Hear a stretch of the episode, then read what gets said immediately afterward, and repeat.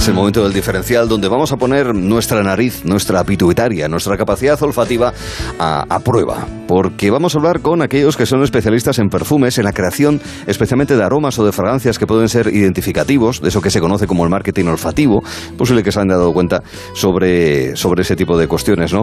Algunos aromas que son fácilmente reconocibles de un establecimiento, de una marca, de una red de tiendas, no sé, y que, y que es fácilmente reconocible. Aromas agradables, es lo que vamos a plantear en el diferencial junto a Alberto Calvo. Hola, Alberto, ¿qué tal está? Buenas tardes. Hola, ¿qué tal, Arturo? De nuevo.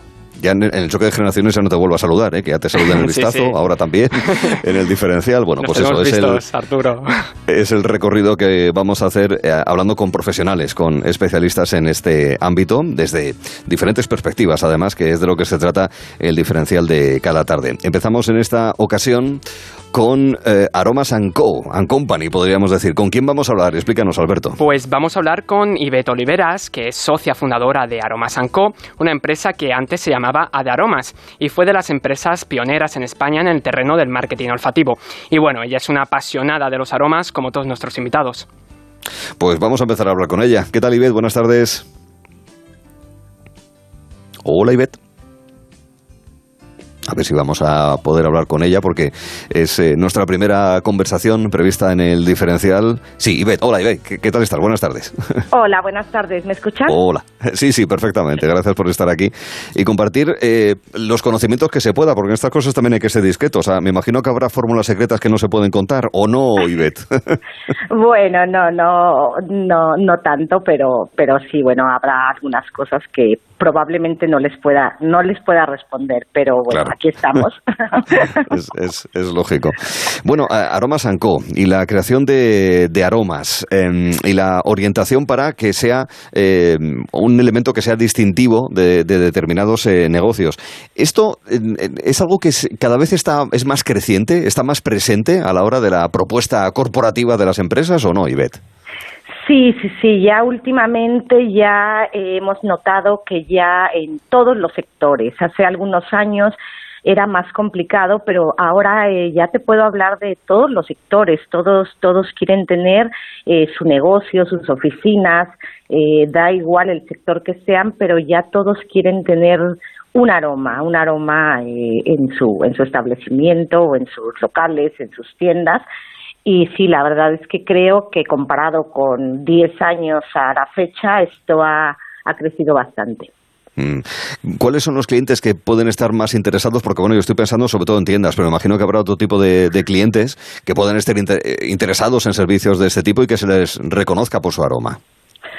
Pues mira, eh, te puedo hablar de, bueno, los, nuestros clientes principales eh, son cadenas hoteleras, clínicas, centros comerciales, agencias de viajes, gimnasios, eh, obviamente tiendas de retail, oficinas y despachos ya últimamente muchísimo, farmacias también, inclusive restaurantes. Eh, yo te quería preguntar, Ivette, de por qué el marketing olfativo es importante para un negocio. A ver, es, es importante por, por dos cuestiones. Bueno, la principal es una porque esto ayuda a identificar la marca comercial, ¿no? Con un aroma. Es, es muy, muy similar a lo que, como se utiliza el sentido de la vista para identificar un logotipo, pues, pues esto sería lo mismo, pero para identificarlo con el sentido del olfato, ¿no? Comprendo. Ayuda a recordar el- la marca, por así decirlo.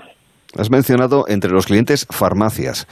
Y, pregunto en concreto por ese tipo, porque me ha llamado la atención lo que has dicho. Porque las farmacias, en general, no todas, pero suelen o solían tener, es posible que estas cosas hayan cambiado también, un aroma fuerte, es decir, a, farmacia. A mí el otro día, por ejemplo, me enseñaron una carta que había sido entregada a un usuario de una clínica dental y olía a anestesia.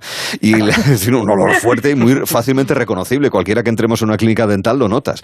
Y una farmacia también, ¿no? Es el olor a medicamento, bueno, o, Claro. o a fórmula magistral, no lo sé. Para una farmacia, eh, ¿hasta qué punto es importante a lo mejor precisamente tapar ese olor? Porque puede re- resultar antiguo, un poco desagradable, o al contrario, hacerlo lo más agradable posible, identificando que es una farmacia.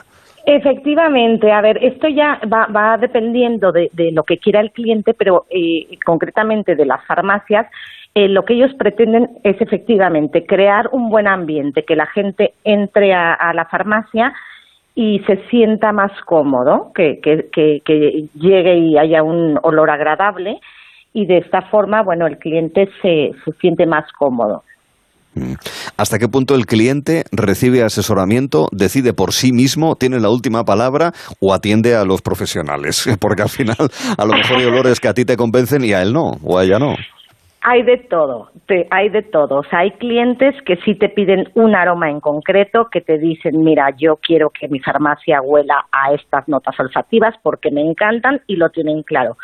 Hay otros clientes que no saben y se dejan asesorar.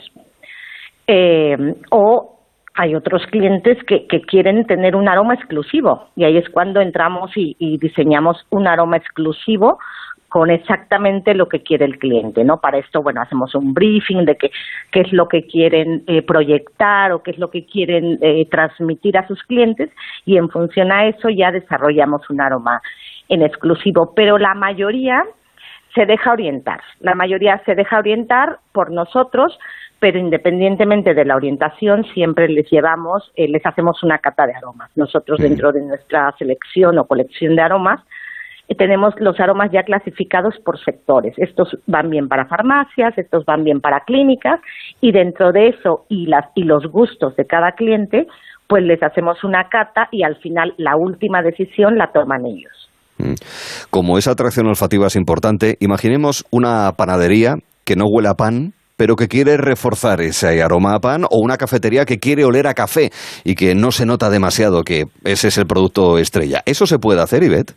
Sí, sí se puede hacer. De hecho, nosotros lo, lo, hemos hecho con, con algún restaurante que, que en su momento ganó un premio al mejor café y él quería reforzar eh, la, la venta de, de café. Y, hemos hecho eso, hemos puesto a la entrada de, su restaurante en ciertos horarios un olor a café. Y si este cliente nos confirmó que a partir de que pusimos este, este olor a café, eh, sí notaron en ventas el aumento de, café. O sea que sí, específicamente en este caso, ¿no? Que sí, sí pudimos comprobar que sí ayuda a potenciar las ventas. Muy bien. Bueno, pues conociendo sobre cómo el perfume y los aromas sirven también para lo que necesita una empresa, un negocio. Además, obviamente, de generar un buen ambiente agradable para el cliente, incluso para el no cliente. Inicialmente, en este eh, diferencial sobre aromas con Aromas Co, con Ivette Oliveras. Te agradezco estos minutos con nosotros aquí en Onda Cero. Cuídate, Ivette. Gracias. Hasta la próxima y un saludo. Vamos a hablar con diferentes profesionales, pero claro, al final, Alberto, es necesario también que esos profesionales se formen. Y de hecho, nuestra siguiente interlocutora trabaja, entre otras cosas, en, formación, ¿no es así, Alberto? Efectivamente, se trata de Elena del Valle Baranda, que es eh, una experta vendedora de perfumes y una formadora de vendedores, tanto para grandes marcas como a pequeños interesados en el mundo del perfume. Autora también de un libro, La vendedora de perfumes, en la que ha querido recopilar todas las claves que debe conocer un buen vendedor de perfumes. ¿Qué tal, Elena? Buenas tardes. Hola, muy buenas tardes. Encantada de conoceros. Encantada de compartir esta tarde calurosa con vosotros. Para hablar no, faltaría más. Encantado nosotros de poder conocer con la conversación contigo al menos eh, unos parámetros, aunque sean básicos, para entender en qué consiste vuestro trabajo y en qué consiste ese proceso de creación de, un perfume y también de la venta de los eh, propios perfumes. Bueno, como decía Alberto, eh, tú has escrito La vendedora de, perfumes, donde aparecen esas técnicas. Claro, a ver, no es lo mismo vender, yo qué sé, rollos de papel desechable que vender perfumes. Eh, ¿Cuáles son los puntos para un buen vendedor de perfumes en este caso, Elena? Bueno, la vendedora de perfumes surgió un poco como una herramienta de ventas pensando en esos profesionales que en su día a día tienen que hablar o, tratar de llegar al cliente y enamorar con esas fragancias que tienen entre sus manos. Mi gran sorpresa fue la gran cantidad de amantes del perfume que no necesariamente venden perfumes, pero que son usuarios de, este producto de lujo y que, en España además se utiliza eh, en grandes cantidades. Algo que no conocemos es que España, por ejemplo, es el segundo exportador a nivel mundial de perfumes. Exportamos más perfumes que, por ejemplo, aceite, calzado o cítricos, y es algo que, no, que normalmente no conocemos, ¿no? Pues bueno que lo digamos casi en mayúscula, de verdad, Elena. sí totalmente, totalmente. Entonces, el vender perfumes eh, requiere de una serie de, conocimientos técnicos, pues el conocer un poquito los ingredientes, de dónde vienen, cómo se extraen, cómo se elaboran, cómo hay que mezclarlos entre sí para que el olor resulte rico y que resulte eh, seductor o agradable a la hora de llevarlo. Eh, de la misma manera que, por ejemplo, un sommelier en una cata de vinos pues nos explica cuáles son esas notas o nos, acompaña en esa, en esa guía olfativa de los vinos, que estamos muy acostumbrados a hacer catas olfativas, por ejemplo, en vinos o en otros productos. Pero en perfumes normalmente no tanto. Mm. Entonces, esa parte de conocimiento es muy importante y el despertar el, el deseo de saber más o el evocar connotaciones o memorias a los usuarios de perfumes. ¿Por qué somos bastante reticentes en general, esto puede ser un perjuicio por mi parte la pregunta, pero en general me da la sensación de que el personal es bastante reticente a cambiar el aroma, la fragancia que suele llevar y que le cuesta a lo mejor pues buscar otra, se siente cómodo con esa determinada fragancia y demás, y, o, no es tan complicado cambiar el criterio de la persona a la hora de elegir un perfume distinto del habitual. Bueno, aquí ha habido un cambio de, hábitos. Si es verdad que los consumidores eh, más maduros o de una edad más madurita sí que suelen ser bastante fieles al perfume, como que tenemos nuestro perfume de cabecera que nos hace sentirnos bien, que nos hace sentirnos cómodos y con el que eh, nos sentimos totalmente identificados como si fuese otra parte de nuestra personalidad, pero sí que se ha observado que los más jovencitos en estos del mundo del perfume cambian y son muy infieles de ahí que cada vez más las marcas de perfumes estén lanzando como diferentes elementos eh, personalizadores o diferenciadores porque a lo mejor de la mañana a la noche cambian de fragancia o de un día al otro según su estado de humor o su estado de ánimo. O sea que ahí vamos cambiando. Es verdad que es mucho más fácil acostumbrarse a un determinado olor y sentirte cómodo con él, porque al final el olfato, en cuestión de elección de perfumes, tiene mucho que ver con la costumbre y con los hábitos. Entonces está demostrado que cuando tú estás acostumbrado a un determinado aroma, te sientes cómodo con él y tiendes a elegirlo entre otros desconocidos. Y Elena, ¿cómo puede identificar un cliente un buen perfume? ¿Qué truco nos puedes dar, sobre todo para distinguirlo de, las imitaciones? Sí, bueno, en los últimos años ha habido un montón de réplicas e imitaciones. La principal eh, nota diferenciadora está precisamente en lo que es el corazón, en las notas de corazón o en las notas de fondo del perfume. Son esas notas que cuando tú destapas un frasco de perfume, te lo apliques en la piel, te permite que el perfume dure horas durante tu piel. En un perfume de réplica o de mala calidad, la esencia se evapora muy rápidamente, incluso nos puede generar malestar o como dolor de cabeza y prácticamente no dura. Es como que a la media hora o prácticamente a la hora no te ha quedado ni rastro del perfume. Ahí sabes que ese perfume no ha estado muy bien formulado y que no es un perfume de gran calidad. En los talleres, ¿cómo explicas eh, de qué manera se hacen los perfumes? ¿Qué técnicas enseñas tú? Bueno, tienes además el, el, blog de los parfum bloggers y, demás también. Sí, sí, porque es impresionante la cantidad de gente que hay en redes hablando de, perfumes y demás. Em, bueno, ¿cómo se elabora eh, un perfume? Básicamente, eh, la marca comercial tiene una idea, un concepto, una tendencia de marketing, pues según las modas, según determinados hitos históricos que hayan ocurrido en ese momento en el que estamos en el tiempo y recurren a los perfumistas para que les formule como un perfume a la medida de esos gustos o de esas necesidades. Entonces el perfumista capta esa idea, tiene en mente un poco los ingredientes que pueden eh, corresponder con, ese, con esas características y se pone a formular presentando pues dos o tres alternativas que finalmente la marca valida y lo lanza al mercado.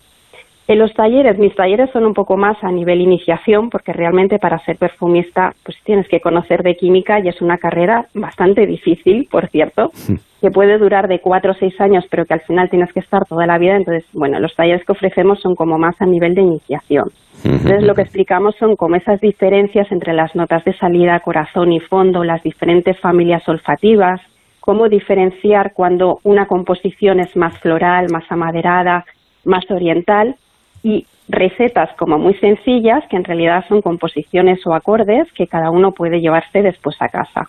Nos suena técnica, pero en realidad al final entendemos que es un arte, la elaboración de perfumes. Formadora en eh, perfumes y autora de la vendedora de perfumes es Elena del Valle. Te agradecemos estos minutos aquí en Onda Cero. Hemos aprendido un montón, de verdad. Lo de notas del corazón, del corazón me ha parecido precioso. Venga, un beso, Elena, gracias. ¿eh? Un beso, Arturo. Adiós. Gracias y hasta la próxima. Pero como decimos al final, es verdad, eh, a, las personas, yo por ejemplo, alguna ocasión que ha pasado alguna persona oliendo bien eh, por un ascensor, sabes, ha estado Zutanito o Menganita, como dice Lola de Tinder, en este ascensor, porque se le reconoce, claro, al final eso es algo que a uno le identifica. Y en ese sentido tenemos, Alberto, una, un nuevo profesional que nos va a hablar de cómo el aroma permite identificar para bien, eh, en, este caso, una corporación, una empresa, una tienda, estas cosas, ¿no, Alberto? Eso es, es eh, Albert Mayos, fundador de Aquehuele, empresa especializada en el marketing olfativo que pertenece al grupo Trison Sen. Albert al principio no se dedicaba a esto, se dedicaba al mundo gráfico, pero la idea empresarial del marketing olfativo cambió su vida. No me extraña. Albert, ¿qué tal estás? Buenas tardes. Hola, muy buenas tardes. Gracias por estar aquí con nosotros. Oye, antes de conocer algo más de tu trabajo, una cuestión de orden personal.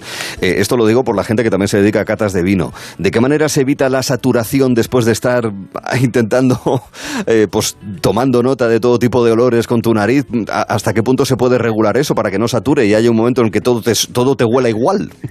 Esto ocurre como todo, como el deporte, como cualquier otro, otro tema. Es práctica. Realmente a la que hueles cinco o seis fragancias, te quedas saturado. Eh, no, estamos acostumbrados, por lo tanto, pues eh, el sentido del olfato pues se nos satura y ya todo nos huele prácticamente lo mismo. Entonces, lo que te recomiendan, dos opciones, una es que huelas café, es algo muy conocido, y la otra es que te huelas a ti mismo, porque eso es como hacer un reset. Al olerte a ti mismo es el olor que para ti te deja el olfato en, en modo reset y vuelves, puedes volver a empezar y en principio, pues bueno, te saturas menos. Ya, ya, ya. Gracias, me lo apunto. Es una idea muy interesante por si acaso me, me produce, me, me, suceden situaciones, a, situaciones así. Bueno, hemos comentado que se habla y que se tiene clientes de, de todo tipo y, condición, incluso políticos, ¿no es así, querido Albert? Bueno, así es como empezamos con la política. y bueno, anecdóticamente, pero realmente fue así. Yo se me ocurrió un tema de un estuche lo intenté vender como souvenir, no funcionó y entonces lo ofrecimos al PSC, al Partido Socialista de Cataluña, y fue un boom mediático. Realmente fue el primer partido en toda Europa que, aparte de comunicar con, todo, con toda la técnica que tenían, posibilitaba el sentido del olfato para comunicar su, su línea política. Sí, sí. Y Albert, ¿de qué manera pueden comunicar los olores? ¿Cuál es esa gran capacidad comunicativa que tienen? A ver, el sentido del olfato es un sentido, yo más que yo intentar convencer o decir, yo siempre pongo ejemplos extremadamente simples.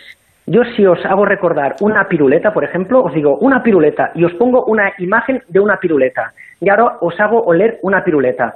Y os digo, ¿cuál de los tres sentidos os ha llevado a la piruleta? La gente dice, ostras, el olfato totalmente. Mm. Vale, es alimentación, es relativamente sencillo. Pero es que hay algo mucho más interesante. Por ejemplo, digo, ¿os acordáis cuando hacíais punta los lapiceros? Y te pongo una imagen de unos niños haciendo punta a unos lapiceros. Y te doy a oler cedro. Los lapiceros están hechos de cedro. Y esto lo haces con una persona ya de cierta edad, que tenga 80, 70 años, y en ese momento dice, ostras, me acuerdo de cuando estaba en la escuela sacando punta al lapicero. Es espectacular la capacidad que tiene el sentido del olfato para trasladarnos, para comunicarlos y hacer recordar viejos recuerdos. Mm, tiene una potencia abocadora de primer orden. Cuando viene un banco, el mismo día, a tu despacho llegan, ¿a qué huele? Aparece el responsable de un banco y aparece otro de una cadena de hoteles y otro que es una compañía aérea, me imagino que no se les puede tratar igual. ¿Cómo se analiza las diferencias que tiene? Porque un avión, pues entra y sale gente. En un hotel también, pero no tan concentrados. Y en un banco pueden, bueno, cada vez entra, en fin, con el tema online, la cosa está más complicada. Pero tienen que transmitir valores también a través de, es decir, hay una función práctica, pero también de, valores, más, más espiritual, si me permite la expresión, Albert. Sí, sí, sí, sí. Yo estamos, pertenecemos a Trison, ellos son los que integran pantallas y yo pantallas y sonido y yo digo que soy la parte poética, soy la parte esa más metafísica, más más difícil de explicar, pero también que para mí tiene una capacidad brutal. Se trata de que las empresas nos trasladen cuáles son sus valores, qué es lo que quieren transmitir. Una línea aérea lo que quiere transmitir sobre todo es seguridad y un banco también quiere transmitir seguridad, porque los dos quieren que uno dejes tu dinero y esté seguro y la, y la línea que no caiga y que funcione perfectamente y cumpla horarios. A partir de ahí, lo que tienes que trabajar es qué quieres los dos transmiten seguridad, pero uno lo transmite en el aire, el otro lo transmite pues como más sólido, uno iría más a maderas, a una cosa como más terrenal, la otra sería seguridad, pero más en el aire. La verdad es que hay que trabajarlo mucho más, pero claro, dicho así a bote pronto, se me ocurren e, ese tipo de características, como muy bien decía Elena, el tema de las familias olfativas. Hay muchas familias olfativas y cada una de las familias olfativas pues tiene la capacidad de transmitir una serie de valores, ¿no? Entonces, claro, utilizando estos valores y estas familias olfativas, pues lo que generamos es un mundo imaginario donde el cliente sienta que estamos transmitiendo sus valores. Mm, Realmente entiendo. es como los logotipos. No existe un olor exacto, existen distintas posibilidades. Entonces lo que hacemos es donde el cliente se siente cómodo a la hora de valorar esa... Lo entendemos. Muy bien. Pues hasta ahí la fórmula secreta que nos pueden contar los profesionales de las fragancias, los aromas y los perfumes. También Alberto Mayor, fundador de A que huele. Albert, muchas gracias, un saludo. Muy amable. Gracias a vosotros. Hasta la próxima. Y seguimos.